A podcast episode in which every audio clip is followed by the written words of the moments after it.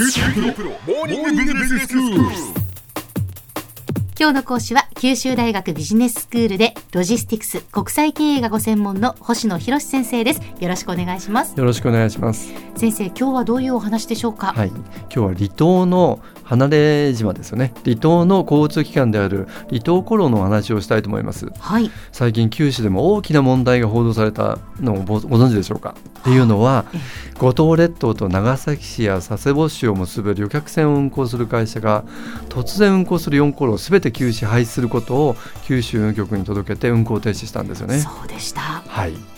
えー九州本土と五島列島を結ぶ航路は全部で7航路あるそうなんですけど、うん。今回倒産した会社はそのうちの3航路を運営されてたようなんですね。ねえ。もう私もこのニュースはびっくりしました。そしてあの長崎の友人たちもですね、例えばフェイスブックなどでこれは大変なことだというふうにその発信していましたけれども、やはりその、まあ、離島の人たちにとって大切な足がそのそうやってこうなくなってしまうっていうことは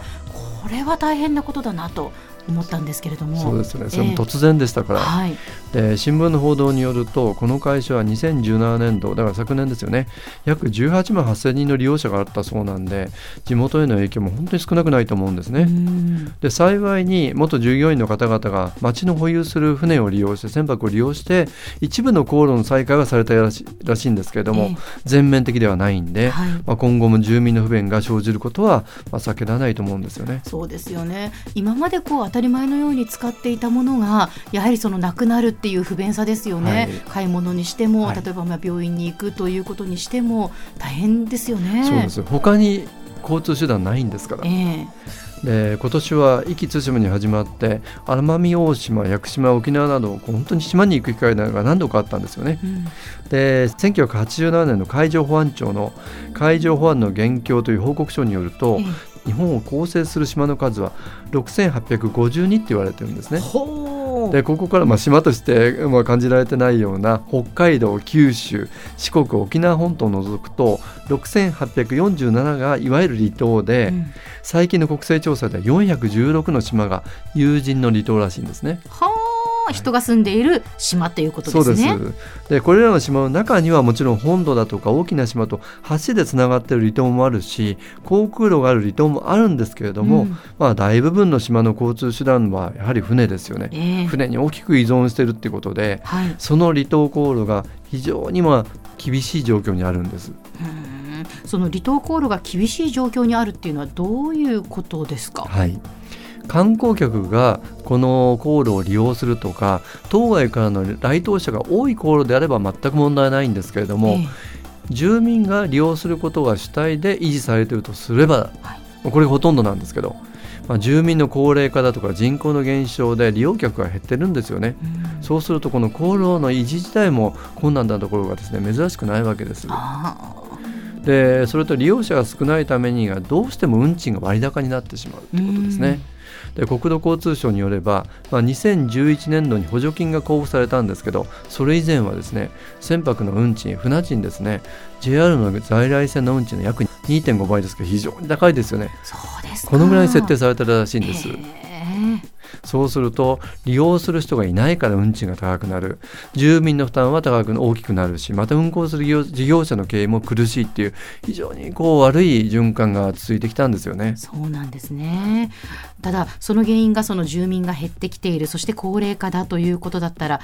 なかなかその改善の見通しというのがないのかなというふうに思うんですが。そうですよね、ええ抜本的な改善ってなかなか難しいんですけれども、んまあ、先ほどお話した2011年度の補助金ですけどこれは地域公共交通確保維持改善事業っていう事業なんですけど、ええまあ、その一環として補助金が60億円計上されたんですね。はい、でその結果、まあ、島民割引が実施されている場合でも国がその2分の1を補助するとか、うん離島航路の事業者のあの船舶の固定資産税が軽減されるとか、まあ、事業者にとっても島民にとってもあの負担を軽くするってことが措置が取られたんですね。はい、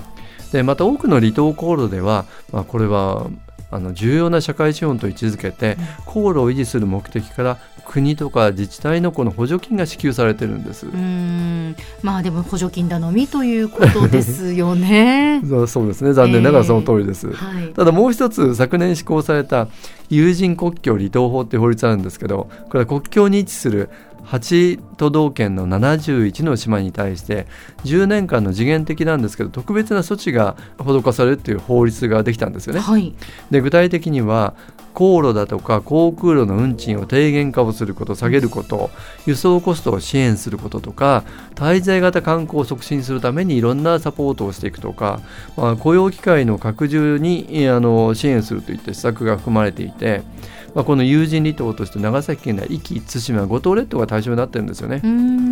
つまりこういう離島航路だとか航空路の運賃が安くなれば、うん、まあ、住民の利便性はもちろん高まりますし、えー、観光客も訪問しやすくなるということで利用者が増えるんじゃないかなってことを期待されてるわけです。そうですね。運賃が安くなってそして観光客が、まあ、たくさん訪れてで雇用機会も増えるということになるとやはり利用者の促進につながる有効な方法ということにななるでしょうね。はい。あの住民のその人口を増やすことは容易ではないですけれども、少なくとも交流人口として島の外から入ってくる方の数を増やすことによって、やはりいろんないいあの利点も出てくるんじゃないかなと思うんですね。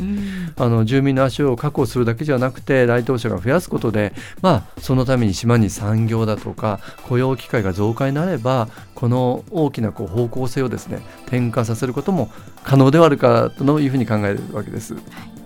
では先生今日のまとめをお願いします。はい、えー、10月の初旬に突然五島列島と長崎を結ぶ離島航路の事業者が船舶の運航を停止するという出来事がありました。このことが象徴しているように日本にある400を超えると言われるこの有人離島は生活の足を船舶に依存しているわけですね。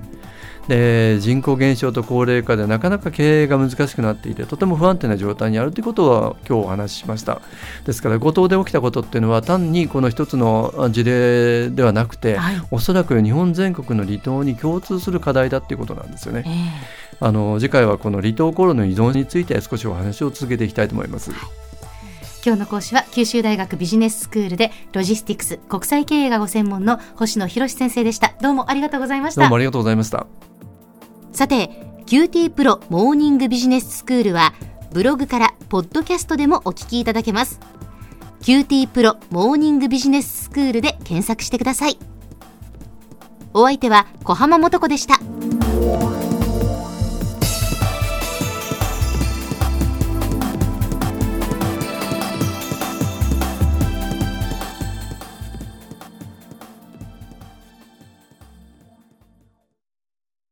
QT プロは通信ネットワーク、セキュリティ、クラウドなど QT ネットがお届けする ICT サービスです。九州中に展開した光ファイバー網を基盤に一番身近なビジネスパートナーとして九州の企業自治体の皆様をサポートします。詳しくは QT プロで検索を。